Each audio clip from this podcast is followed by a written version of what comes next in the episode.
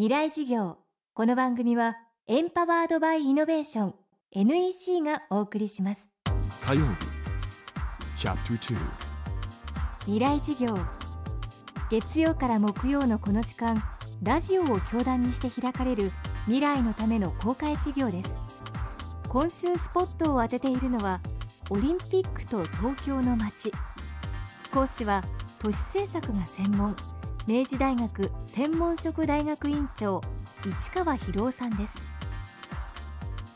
オリンピックの開催によって東京の都市開発は臨海部を中心に大きく飛躍することが予想されています。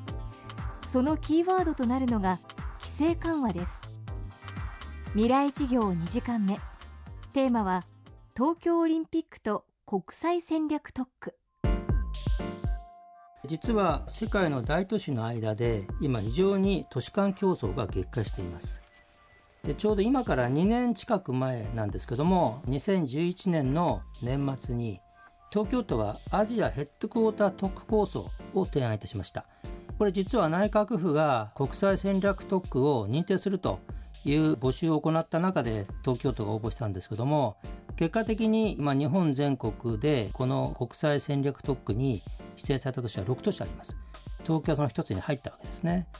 アジアヘッドクォーター特区構想で東京は何をしようとしたのか。答えは簡単なんですけども要するに国際競争力を上げようということを考えたわけですね。そうしますと今現在アジアでは東京の下にシンガポールあるいはソウルさらには北京や上海そして香港が力をつけてきて東京の今地位がもしかしたら危ないんじゃないかという危機感があります。でその一方で世界の中ではロンドンニューヨークパリに次いで4位逆に1番2番になっていない、まあ、いろんな意味で国際競争力を上げないと東京のこれからの発展が見えてこない。そういう危険性があるわけですね。でその中であえて東京都はかなり大胆にこの提案をしたわけです。で具体的にはですね東京の中の5カ所。一つが都心と臨海地区。2つ目が新宿地区。3つ目が渋谷地区。でこれに加えて4つ目に品川地区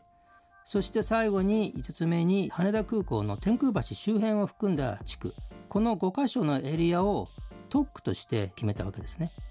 でこの特区とは何かなんですけども、まあ、国際競争力を上げるための一つの大きな政策の方法なんですね。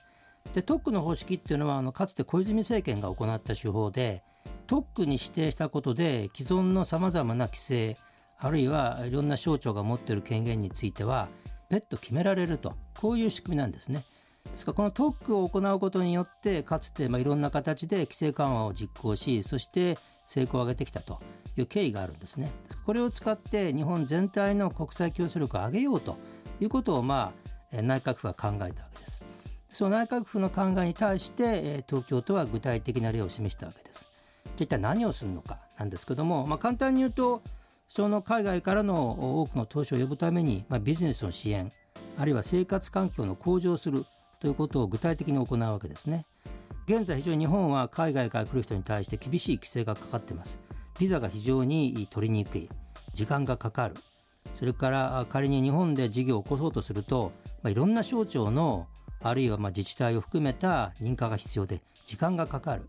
これはあのシンガポール行ったらですねワンストップ窓口といって全ての機関が一箇所に集まっていて即座に申請が通る1週間できるんですね。